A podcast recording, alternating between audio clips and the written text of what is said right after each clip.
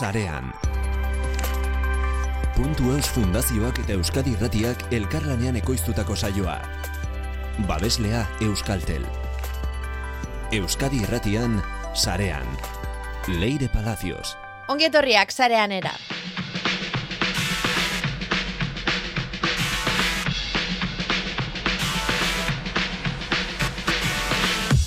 Internet ospatzera goaz, nabigatzen gaituen zarea. Iñaki goiri zelaia ordorika, puntu duz fundazioaren lehendakaria izango da gurekin. Ondoren, estaloa kanpillo, konektatu programaz. Unibertsitate ikasleak, harinakoen arrakala digitala nola gainditu laguntzeko pres daude. Eta amaitzeko, atera krispetak, sabiona nue datorrelako. Teknikan Miguel Olazabal, Leire Palacios naiz, sarean entzuten ari zara, astera goaz. Ibili sarean. Internet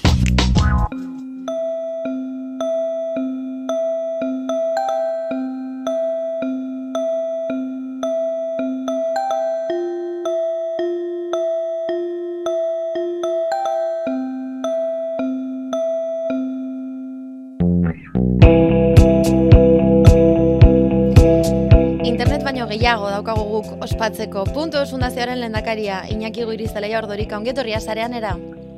Bai, eskerrik asko. Iñaki, puntu Eus domeinuan martxan jartzeko eskaria egin zenetik, amarka da, igaro da.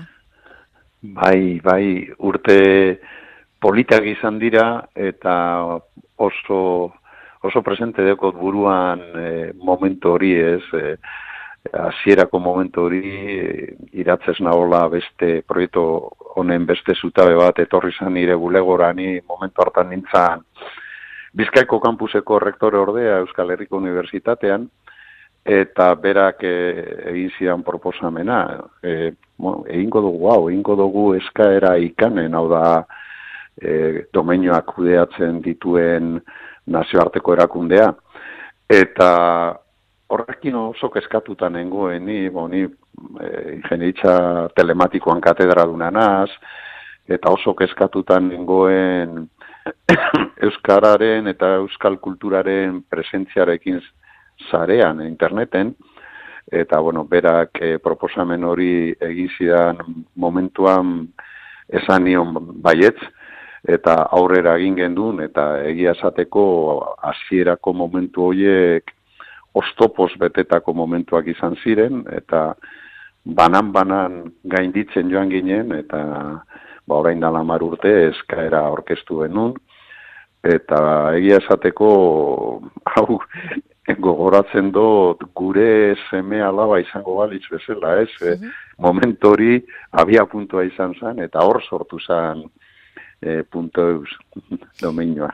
Bai, bai. Nola egin zenuten eskaria bidaltzeko lan hori? Bitako Bueno. lana izan zen, orposorpokoa edo agente gehiago behar izan ziren? Bueno, mm, bion artean egin gendun lana, baina aholkularitza eta laguntza auki gendun ere, ba, e, puntukat domeinua lortu zuten enprese, enpresen alde, enpresaren aldeetik eta baita ere pertsona konkretu bat oso e, ba, laguntza handia eman ziguna ez, Amadeus deitzen da. eta, bueno, ba, hoiei esker lortu genuen, baina bai, lan handia izan zen, eta oso ondo koordinatuta egon ginean, bakoitzak egiten zuen alde bat, eni batez bere harremanak eta e, instituzioetan e, e, ba, behar zan babesa lortzen alegin du nintzen, e, eta iratze batez bere lan teknikoa egin zeuen, ni, ni lagun- lagundu nuen lan tekniko horretan, baina, baina bueno, e, bion artean ustot oso talde ona egin gendula eta gainera katalanen laguntzarekin ba, ba lortu gendun proposamen egokia e, ba ikanen sartzea. Eta nonbait, aikani puntu Eus domeinua sortzeko eskaria bidali zenioten eta baieskoa. Ba, bai, eta orduan barriro zerotik azten ginean, ez? E, mm, prozesu luzea izan zen, e, ostopos beteta, eta halako batean, bai, gainditzen dugu. Eta orduan, ba, bueno, erakutsi behar gendun ikanen adibidez, ba, genukala babes handia, e, ordaindu berzan, o, diru asko ipini behar zan mai gainean, eta eta e, ba bueno mm, ez tot esango beldurrez, baina bai kezkatuta geunden pentsatzen bueno, e, zelan erantzungo du euskal komunitateak. E, domeinioak agertuko dira domenioak saltzen hasiko gara erantzuna egongo da eta gero, bueno, igual orain domenio batzuk bai, baina gero mantenduko dira urteetan ala erosiko dabe eta gero urrengo urtean berriztu ez. Eta orduan zalantzaz beteriko momentuak izan ziren, baina berehala konturatu ginean e, ba, erantzun positiboa eukiko gendula. Sortu gendun elkarte bat e, aurkezpena egiteko eta elkarte horretan baseuden irurogei e, talde kulturalak babesa moten, be bai hogeta masei mila pertsona pertsonan e, babesa, eta bueno, bere ala ikusi gendun e, erantzun positiboa izango zala, eta domenioak agertzen hasi ziren, egon zan e, momentu bat olan e, aintzindarientzat, eta laro mar bat e, e, enpresa, instituzio, eta bueno, arlo desberdinetan gainera, ba, pausu eman zuten aurrera, eta, eta, eta domenioa agertzen hasi zan, eta gero ja eskararen egunean, ba, zabaldu gendun atea e, nahi zuena ba, gurekin internetean sartzeko. Eta, eta ikusi gendun oso erantzun positiboa, eta gainera oso importante izan zen guretzat konfiantza lortu gendun. Osa, gure proiektuaren sendotasunak bai. e, ba, lortu zuen bezeroen konfiantza e, pistea eta eta horrek ere ekarri zuen ba hori gure kezka hori desagertzen e, joatea. Esango zen ukinaki puntu eus norabait begiratzen jaiosala? Mm. jakin batekin? Bueno, nik esango nuke gure helburua da, beti izan dela e, internetan mm, euskara eta euskal kulturaren presentzia bermatzea. Mhm. E, euskara irak, e, ikusgarriagoa, erabilgarriagoa, e, erakargarriagoa izatea e, interneten. Eta gaur egun, gaur egun bizitzen ari garen eraldaketa digitalean, guk e, e, nahi duguna da eragile aktiboak izatea euskeratik euskeratik eraldaketa digital horretan e, ba, hori, aktiboak izatea da gure helburua. Eta nik uste dut hasiera hasieratik helburu horrekin jaio ginala, ez? e, gaur egun adibidez nortasun digitalari buruz hitz egiten ari gara, eta hor dau metaversoa, eta hor sartzen dira pertsonak, eta sortzen dute nortasun digital bat, nortasun digital horrek eragina dauka e, nortasun presentziala nola baita esateko. Bai.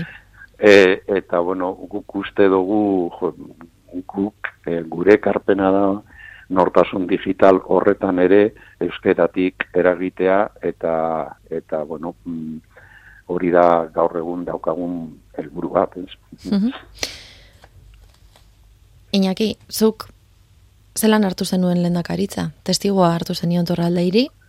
Bai, bueno, e, niretzat horrea izan zen, e, bueno, torraldaien e, figuraren atzeti nizartzea, niretzat torraldai da pertsona bat, euskal kulturan dan egin dauena, erreferente bat, beti izan da, eta ni beran eskutik hartzea lekukoa, eta ni jarraitzea, ba, horre handia izan zen.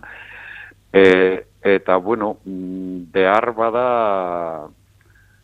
e, proposatu zidatenean, ba, e, e, e, pentsatu no, bueno, ba, hau e, gure seme alaba da.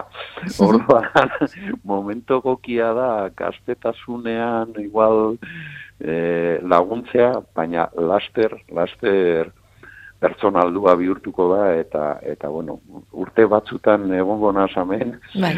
gure seme alaba hau zaintzen aldo da neurrian, baina aldutasuna datorrenean, ja, bo, bueno, e, nik uste dut e, ibilbide propio aukiko dauela guztioi gustatzen zaigun moduan, Mhm. eta, eta bueno, e, pauso horiek eman da, to, tokako dazte bere niri beste bati lekukoa emotea. Zelan da amaitzeko jainaki, em, urte hauetan, urte hauetako valorazioa. Amar urte hauetan puntu eusek, puntu eus domeinuak egin duen ibilbideaz, geratzen zaizun em, erresonantzia dozentzazinoa. Bueno, nik uste oso ona, oza, nik egiten doan balorazioa ezin hobea da.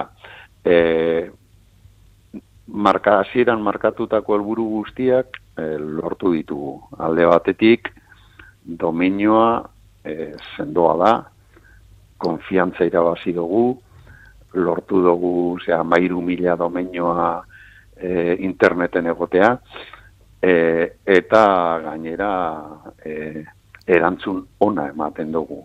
Hori alde batetik, bestalde batetik, e, punteusen dauden pertsonak egunero lanean ari direnak oso profesional onak dira, ni oso posik nago, e, lortu dugulako ba, profesional talde bat oso ona eta eta horri esker horri esker egin duguna posible izan da, bestela ez dau zer eginik.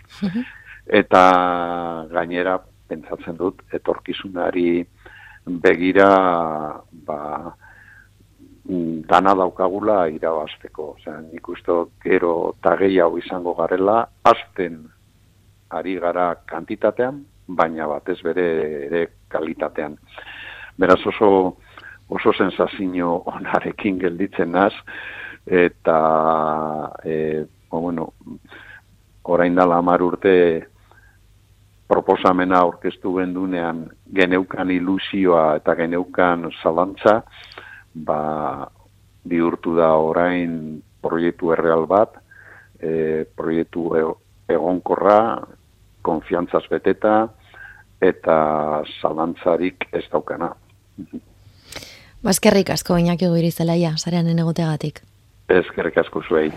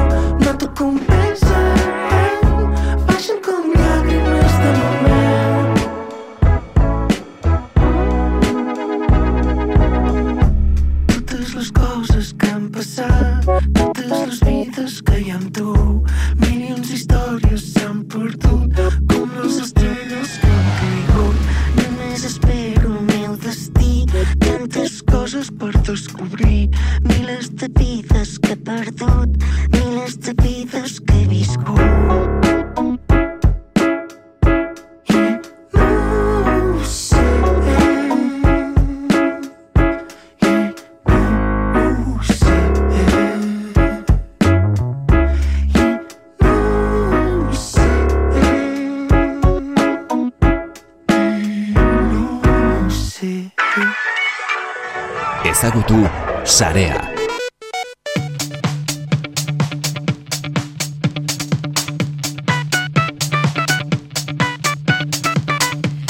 Unibertsitate ikasleak lanean hasi dira eten digitala gainditzen laguntzeko adinekoei.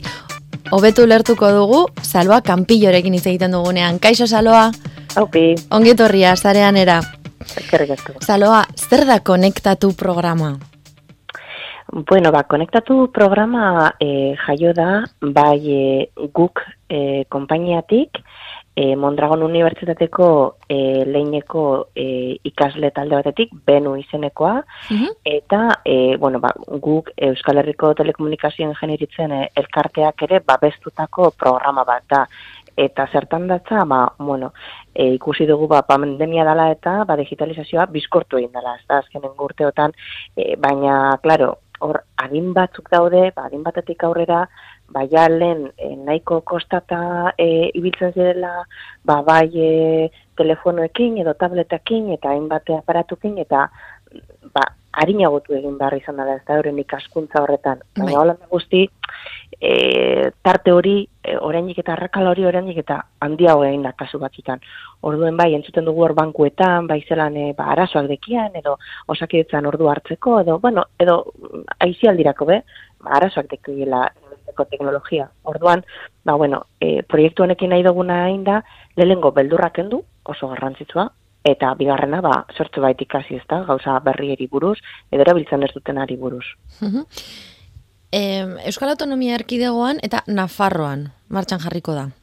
Bai, bai, e, bai, e, bi alderdietan eta provintzia e, guztietan, e, bai Bilbon, bai, bai Oñatin, Irunen, e, Gasteizen eta Iruñean jarriko dugu markan. Nola zailkatu dituzue lekuak? Bueno, joan gara ba, leku fizikoak aurkitzera, azken batean ba, leku ba, on bat euki behar da, lasai bat, eta bueno, material eh, batekin, e, ba, bai e, proiektore eta horako gauzak, ez, e, ez dugula aurkitzen edonun, edonon, Bai. eta ba, bueno, joan gara ezalkatzen ba, udaletzekin hitz egiten, edo ba, bestelako entitate ezberdinekin eh, hitz egiten, eta bueno, ba, honek izan dira, e, ba, lehenik eh, errestu diguten eh, herri eta hiriak, eta holantzik hasi gara. Nola funtzionatuko du? Hau da, leku hauetan egongo zarete, esan duzu, Bilbo, Irun, Oñati, Gasteiz eta Iruñea. Em, nola funtzionatuko du? Nola ekarriko duzuen lurrera proiektu hori?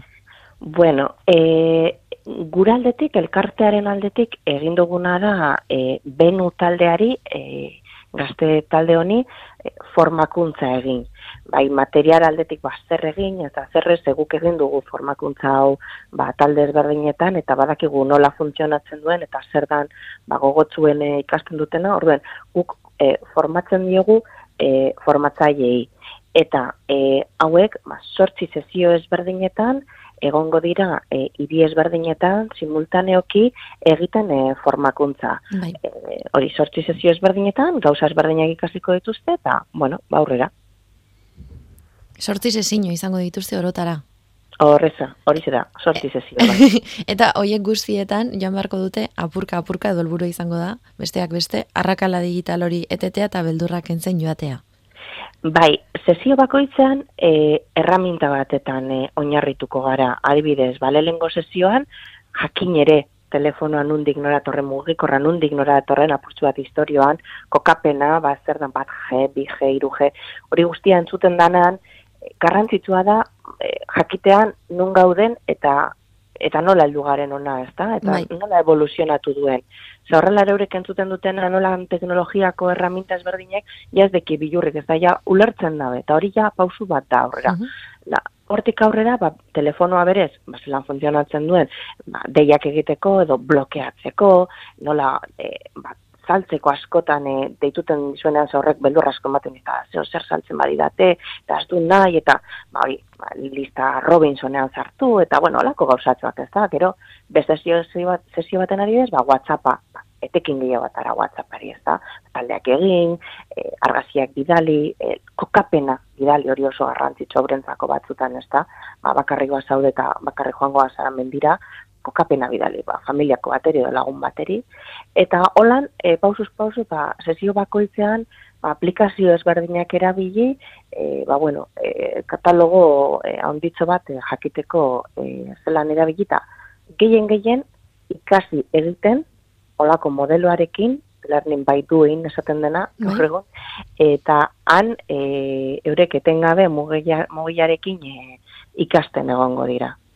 Pandemiak ekarri duen adineko pertsonen e, digitalizazio zenbakiak e, konprobatu daitezke, baina zuek hartu duzue eredurik hau martxan jartzeko, hau da, zuen lagina da edo, edo tor daiteken adinekoen portzentaia potentzialki, izan daiteken iziakitz, irurogei urtetara, irurogei tamar urtetara, edo irurogei tamabostetik aurrera, edo badaukazue hor planteatuta zeini? Gehien bat, pertsona nagusiei. Na pertsona nagusiak non jarri e, ba, muga ez daukagu. E, ze bueno batzutan, ba, dependeta, ba, bakoitza baselako lana, zelako bizimodua daukan, ba, irurogei urtekin ba, beldurra dauka teknologiari, eta ba, beste batzuk ba, beldur gutxiagorekin aurrera jarraitu dabe, eta irurogei tamar urtekin, ba, bueno, gauzatzu batzu badakit eta gehiago nahi dute ikasi. Bai. Orduen, bai fokalizatuta pertsona nagusiei, baina ez dago hor jarrita muga bat. Orduen, bueno, nahi duenak ikasi, ongi etorria izango da. Eta gehien bat, pertsona nagusietan, berezi. Hau sortu zen, jakatoi batean e, bai, bai, bueno, gu horretan ez ginen egon, ni telekomunikazioen genietan elkartetik eh, nator, bai. eta gu horrez ginen egon, baina bai badakit, e, jakin badakit hor, bai, e, guk e, enpresak e, Mondragon Unibertsitateekin batera kolaboratu zuela jakatoi batetan, eta, bueno, Maria eta Miguel benuko sortzaileak, e, ba, bueno, horri ziren lanean, eta ideia hau ba, bertatik irten zuen, eta guk egin duena da ba, mentorizatu. Eta bai. gero, busartu gara laguntzeko, baia hau formakuntza hau ba, lurrera ekartzeko. Eukingo du temporalidade jakin bat, sortzi zaio direla esan dozu, baina e, noiz hasi, noiz bukatu, e, aurrerago ere berriz ere egiteko aukera egongo da? Bai, a ber, ideia da, hau azten da, lehengo sesioak jazten dire e, maiatzaren hogeita marrean, lehengo sorti sesioak e, boste hiri eta harri hauetan egingo dugu, eta gero ikusi beharko dugu, ba, arrakasta duen ala ez, e, zelako herri edo elkarte ezberdinek adibidez e, deitzen badiguten, bat gehiago egiteko, gu prez horretarako. Baina, bueno, pizkanaka, pizkanaka, e, elburua bai da e, leku gehiagotan egitea, baina hasi behar gara, enun baitzetik, eta, bueno, ba, bukatzen dugunean sorti sezioak, mm ba, gu prez, ba, beste leku batzuetara joateko eta proiektu hau edatzeko. Zabaltzeko, eta, eta gian beste jende batekin ere lan egiteko, hau da beste sinergia batzuk ere egiteko? Prestaudetere horretarako, bai. Seguru, azken batean hemen eh, sinergia asko sortzen dira. E, gehien bat, ba, elkarte, nagusien elkartekin, adibidez, ba, bate daki, ez da? Seguruena, ba, aurketuko ditugu hor eh, lagunak bidean, eta beti da ongi etorria, eta seguru danok gehitzen badugun proiektu honetara, ba, bueno, proiektu ondiago bat lortuko dugu egit. Baskerrik asko, saloa kanpillo, gurekin egoteagatik. Mi esker.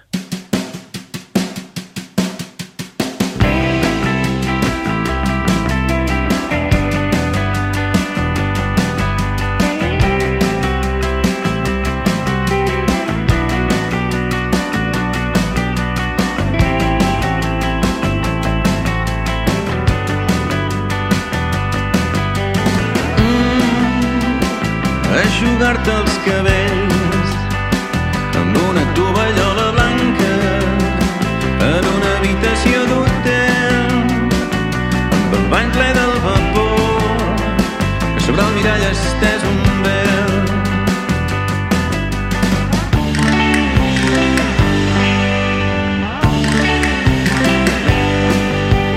Mm, És per aquesta discreció que les teves algues negres només puc veure-les jo.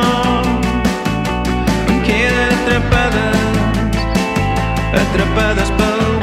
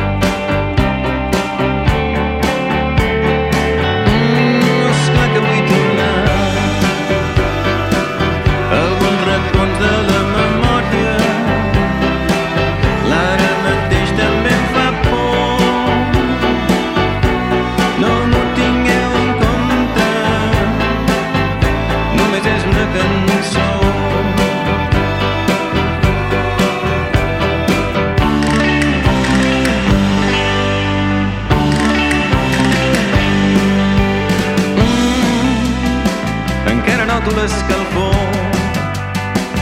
del teu cos dins la placeda i l'esmorzar a l'habitació. Mentre ja m'allunyo sense una clara direcció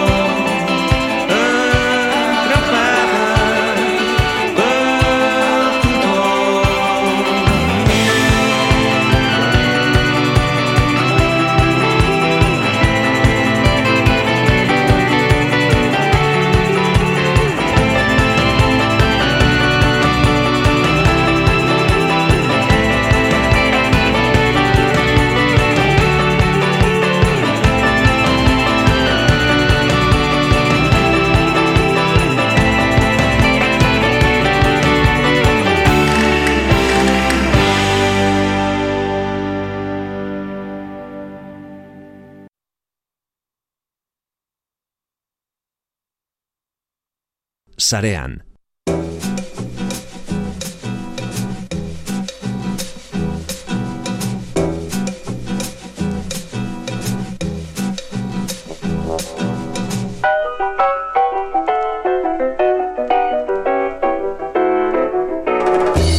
Ez dakizue, nolako harrera egiten dioten gure gaurko gonbidatuari Miramonen sartzen den bakoitzean. Ba, favorez.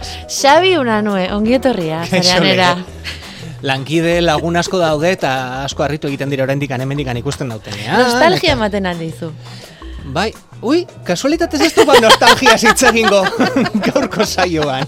Bai, ian bai. Sareari begiratuko diogu, nostalgia ipatuko dugu, bueno, Leire, esan beharra daukagu adin bueltakoa garela biok, vale, mileniala garela. Zu zertetakoa esango zara? dugu. Ni laurogeita bostekoa. Ni larogeita zeikoa. Horregatik, adin bueltakoa gara. Vale.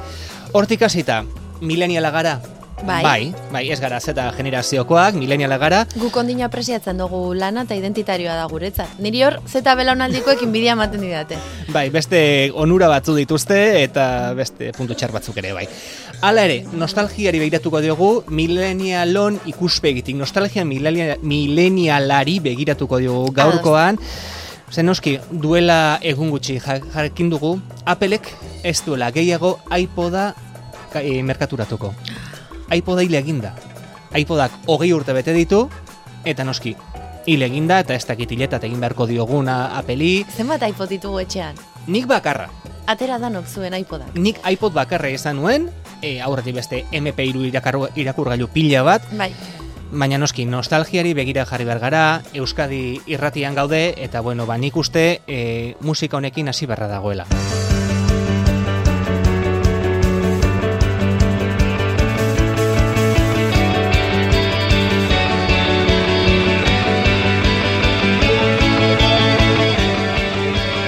Euskadi irratian abildua.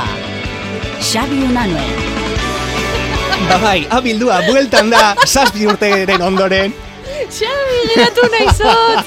Ze ona! Bueno, esango dugu oso ondo gorde duela gaur ekarri bar zituen audioak eta joan behar izan naizela pasio bat ematera prestatzen nahi izan bitartean. Bai, gero leirez genuen topatzen, kafe, kafetegian egon gotez, eh? Baina bai, uno, nostalgiari begiratu behar diogu, eta noski, nostalgiari buruz, bai, ez dakit, eh, nerviosore jarri naiz, urduri jarri naiz, zazpi denboraldi eta gero, sintonia guentzutearekin, Guboz baina, goaz, horregatik, Guboz goaz. Zaz- Ze polita, Xabi. Ai. Hasierako kanta, eh? horregatik, bueno, Ze guai. Baina, bueno, sareko profil ezagun bat jarraituko dio gaurkoan nostalgia millennial izena duenarekin, eta, bueno, ba, hortik abiatuta, ba, iPodare izpide hartuko dugu, eta pixkatatzera begiratuko dugu, sarean zer gertatu den azken hogei urte hauetan, zer gogoratzen dugu gure gaztarotik, leire barkatu esatea, gure gaztarotik, gaur Gazteak egun. Ja, hori batzuk esaten zuten, eta beti gazte izan jarri izan diote euren buruei, así que, Gauza bat esango dut. bai, Hitz egitera noa. bota. Hartzen baldin baduzu bizi esperantza laro gehi urte inguru direla, Mhm. Xabi, Mhm. hogeta ma bost, hogeta masei urterekin gure burua sartzat baldin badaukagu, Bai. mal vamos. Vale, esan gauza bera, magos, emezortzi urte bitarteko pertsonei, Bueno. 2000 garren urtatik aurrera jaiotako pertsona hoiei. Eta zer ikasten duzu edadearekin, ez da prisarik izan behar, ez? Mm, Bai, baina Bai, badazpa, ya baina gauzak ere garbi eduki behar direla, ez? Hori be bai. Bueno, iPod aipatu dugu. iPod aipatzarekin aipatu behar ditugu MP3 irakurgailuak eta MP3ak gaur egun eta onartu beharra daukat zaila egin zait MP3 bat eskuratzea. Duela egun gutxi abesti zehatz baten MP3 bat behar izan nuen eta duela hamar bat urte nituen errastasun horiek desagertuta daudela konturatu naiz. Spotifyen sarrearekin, streamingaren sarrearekin, fitxategia gure eskuan edukitze hori galdu egin dugula e, iruditzen zait kasu honetan. Eta horregatik pixkatatzera begiratuta eskuratu nuen, eh? modu mm, ez legalean, esan, esan genezake, garai haietan egiten zen bezalaxe. Baina, bueno, eskuratu eskuratu nuen, baina atzere begira jarrita, zein erraza momentu hartan, emule, ares, erabilita MP3ak eskuratzea. Bai. MP3 irakurgailuetan jartzeko. Leire, zenbat izan zenituen, ikaragarri, ez esan duzu? MP3 irakurgailuak edo, edo Denetarik, MP3. bai. Irakurgailuak nik iPod, iPod izan nuen lehena izan zen iPod Toucha. Bai, un, bueno, ja, Tatxa. etza, tatxa. iPod Toucha. bueno, ez da inzarra, kasurretan pantalla zuena zen. Eta MP3 erreproduzigailua baneukan bat. Hmm. Izan nuen bat. Eta...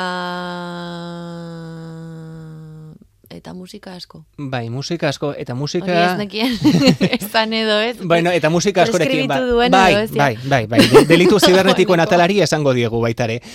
Eta e, abesti horiek, maiuskulas, minuskulas idatzita zeuden, azpimarrarekin, nola zeuden idatzita, garaiaetan, nola idazten zen garaiaetan? Digitalki? E, esaten nahi dut, ordenagailuan idazten genuenean, bertan zerbait idazten genuenean, maiuskula, minuskula, maiuskula, minuskulas idazten genuen askotan, txorakeri asko zeuden tarte horretan, et- Comic Sans. Comic Sans garaiak, bai. Eta esan dugu, emule eta are ziren e, erregeak. Bai. Momentu horretan interneta etzain gaur bezalakoa, jende askok hartzaldeko sortzetatik aurrera sartu behar zuen interneten merkeagoa zelako ordura arte ez tarifa finkorik, ordenagailua piztuta egoten ziren gau guztien gauza deskargatzen, eta, eta deskargatzen zenuenean, etzen zu nahi zenuen dokumentu hori.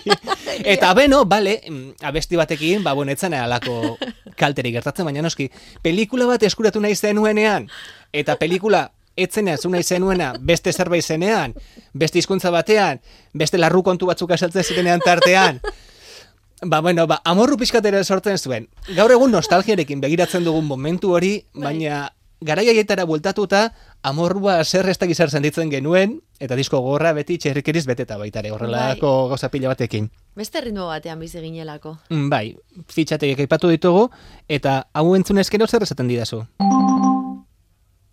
Zertzen hori? Zumbido bat. Bai, nongo... Messengerrekoa. Hori da! Jarri ezakegu berriz, Mikel.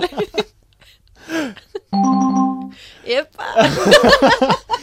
Norbait zeneukan hor berbetan, ez bestaldian. Ba, Norbait zegoen zurekin hitz egin nahi zuena eta, bueno, ba, atentzio eske zebilen, ez? E, dei egiten zebilen, berarekin hitz egiteko. Kasu honetan, Messengerra, esan beharra daukat, 2000 eta garren urtean hiltzela. 2000 eta amalauko, 2014. 2000 eta amalauko urrian itzali zuten. Pasadira urte batzuk, oraindik gogoan daukagu, zer nolako elkarrezketak izaten genituen bertan, zenbat lagunekin, zenbat sarrera irtera egiten ziren, zuna izenuen pertsona hori konturatu zedin antzeundela, konektatuta zeundela, zumbiduak entzun ditugu. Kontatuko dizut anekdota bat honekin, Bota. oso ona. Bueno, oso ona gure kuadrillan. Ba, garai batean jendeak e, estadotan edo zelan zan, Izenburu bezala jartzen zen horretan bai. e, lagunak jartzen zituen, eta ez dakit zer, ez? Mhm. Eta, bueno, bakoitzak bere erlijioa zeukan horrekin. Baina kontua da, aukera bat zegoela ere messengerrean, elkarrizketak bateratzeko eta jendea elkarrizketetan sartzeko. Bai. Eta gure kuadrillako bat, Vanessa, izena esango dut, basaurikoa, entzuten baldin badago, kaixo Vanessa. Kaixo, Vanessa. Vanessa kamaituzun behin messengerreko berbaldi batean gorka horbizurekin berritxarrakekoa, eta Bai. izan zen bere bizitzako momenturik gorenena. Messengerren bitartez eta elkarrizketak lotuz, gorka horbizurekin hitz egite lortu zuen. Ez dakitzen bat pertsona, sartu omen ziren elkarrizketa batean, Bai. eta hori izan zen bere adolescentziako jaipa. Beno. Hanson, Hansons, Bon Jovi edo lako bat ezagutu izan badu bezala. Oraindik atzera joan zara baita ere. Bueno, bai. bizitza. Esan genezake izan litekeela hori WhatsAppeko taldeen oinarria sorlekua izan litekeela? Agian bai, baina gertatzen dena da WhatsAppean behintzat telefono zenbakia izan behar zenuela. Bai. Eta messengerrean bazen eukala agertzea beste batzuen, oza, zure lagunak ez Beste lagunen batzuen- bitartez. Hori da. Bai, kasu horretan, bai, hori telegramen antzeko zerbait egin liteke kasu horretan. Egia. Beno, e, WhatsApp aipatu dugula kasu horretan, e, WhatsApp aipatu behar dugu, ze zaila den WhatsAppeko talde batetikan ateratzea baita ere. Uf. Hala ere, eta esan beharra dukat duela egun gutxi jakinda baita ere, bidea erraztuko dutela hori egin ahal izateko.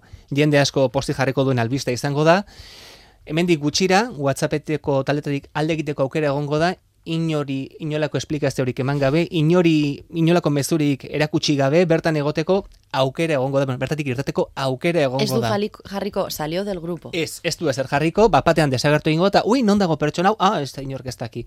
Segia da, mm, eskontza baterako zerbait egin behar denean, plan baterako egin behar denean, parranda zehatz baterako talde egiten denean, eta ero zerbait egin duzu talde horrekin. Ikastolako WhatsAppak. ikastolako WhatsAppak, ikastolako taldeko WhatsAppak, duela zenbat urte ez zarela pertsona horiekin egon, eta, bueno, egun honak ematen, eta gauzak egiten, Eta asko gustatzen zait e, WhatsAppean jarri duten funtzio berri bat, Zein? signalek ja bazeukana, eta esango nuke telegramek posibleki be bai.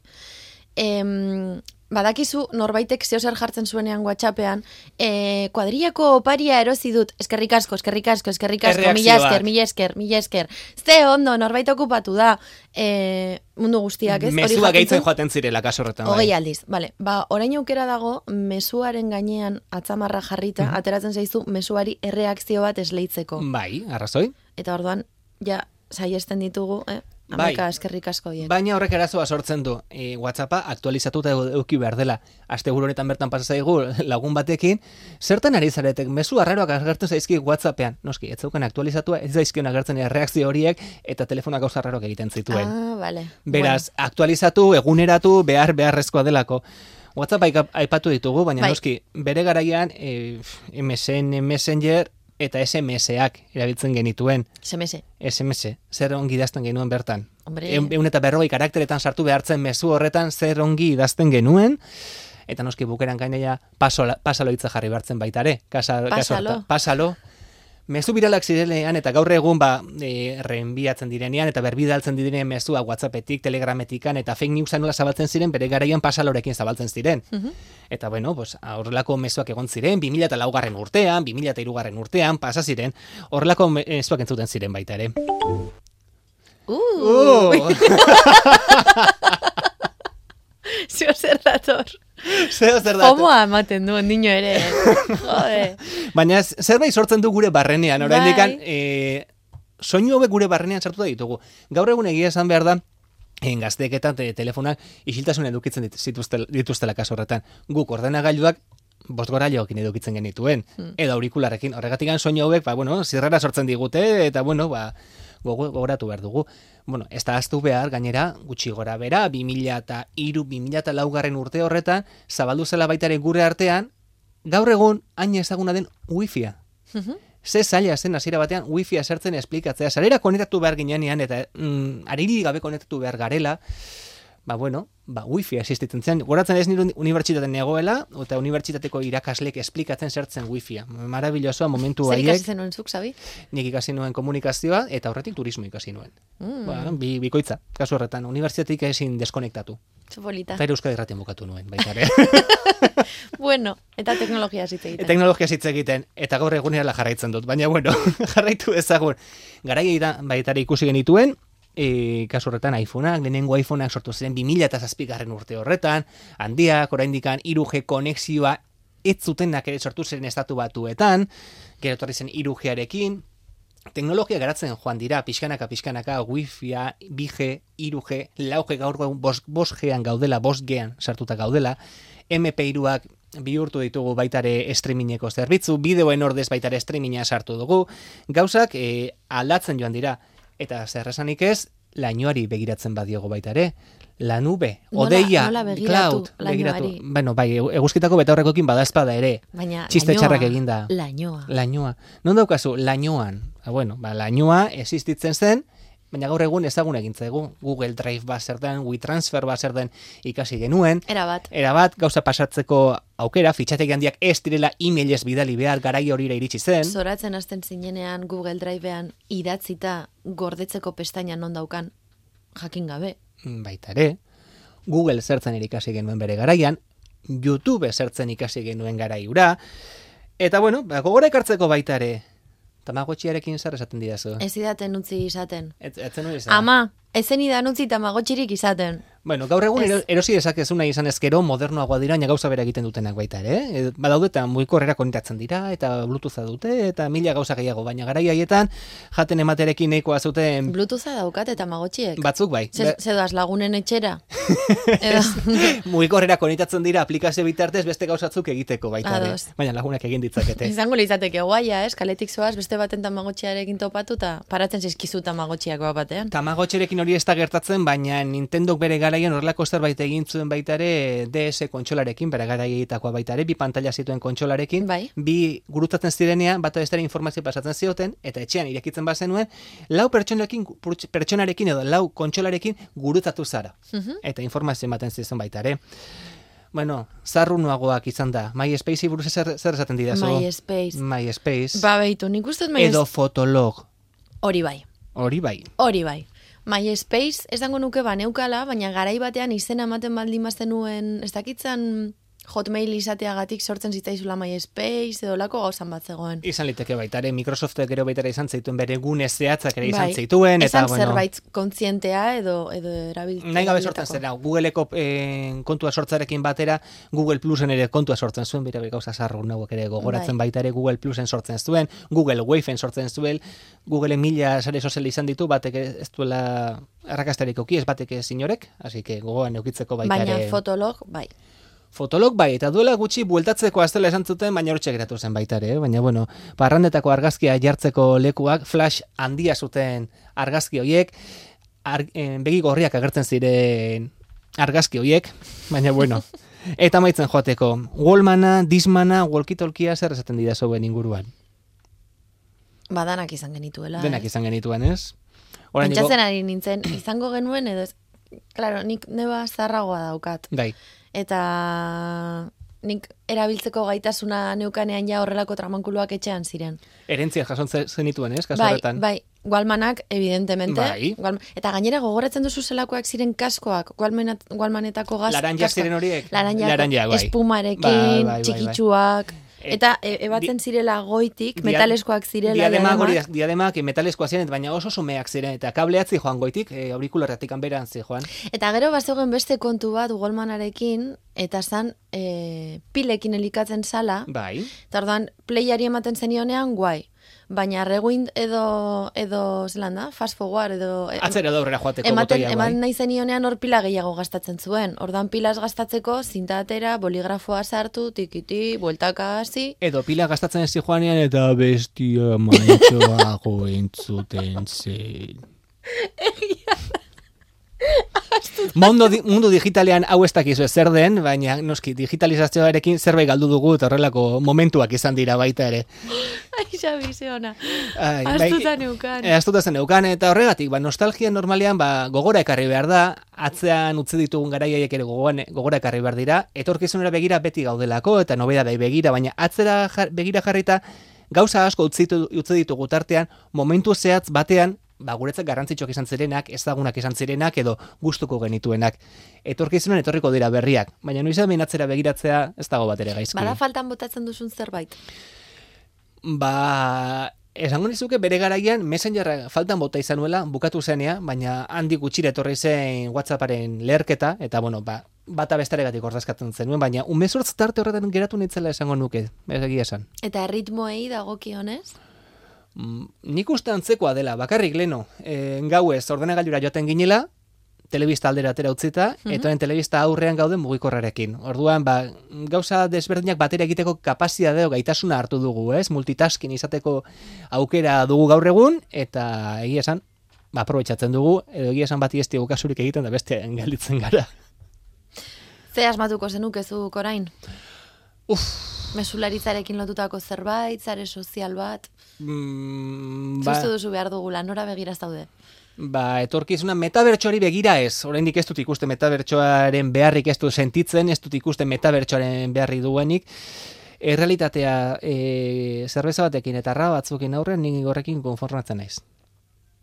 Zer iruditzen? Kompro. Vale. Eskerrik asko Xabi una nue. ah, gurleire. No sé què hem de fer amb el títol, tio, no tinc clar. Però és que és un títol massa jove, hem de buscar un punt intermig. Però, clar, no t'ho buscar un altre títol, saps? Jo pensava que jo aquest fes així. Ben que pes ja me'l havia de posar. Puntu eusen eskutik sarean entzun duzu. Asko fundazioaren laguntzarekin egiten dugun saioa.